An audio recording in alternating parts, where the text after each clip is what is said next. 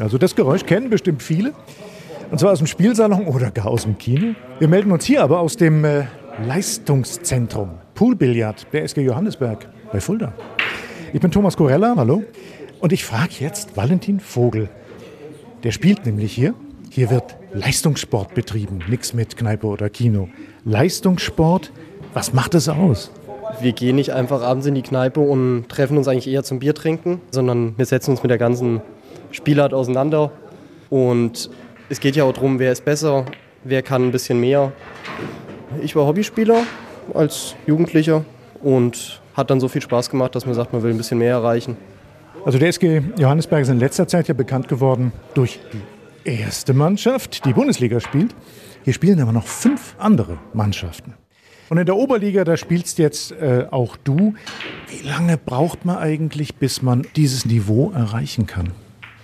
Ich glaube, das ist ganz unterschiedlich. Es hängt davon ab, was man an Talent mitbringt. Wir haben natürlich viele Leute, die einen dann mitziehen und motivieren. Also ich denke mal, mit Glück eins, zwei Jahre. Ansonsten kann es aber auch mal länger dauern, bis man da was erreichen kann.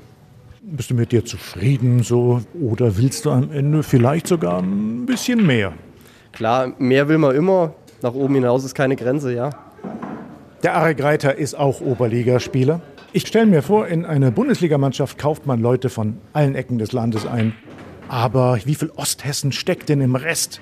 Also das Schöne bei uns in Fulda ist, wir sind alles Fuldaer Jungs. Also der Valentin ist aus Edelzell, ich bin aus Rote Mann, der Rüdiger ist aus Tretzhof. Also wir sind alle hier aus der Region.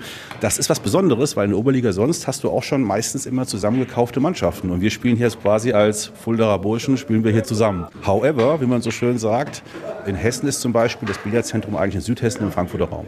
Die kommen zu uns zum Hausturnier freitags. Das sind 100 Kilometer, die die fahren müssen dafür, weil hier schon auch was Interessantes passiert. Und das spricht sich natürlich rum in den sozialen Medien, gerade auch durch die European Open. Ähm, da wird sehr drauf geschaut, was hier quasi in Fulda passiert. Vielen Dank dafür. Das war Thomas Corella aus dem Leistungszentrum Pudelbillard der SG Johannesberg bei Fulda.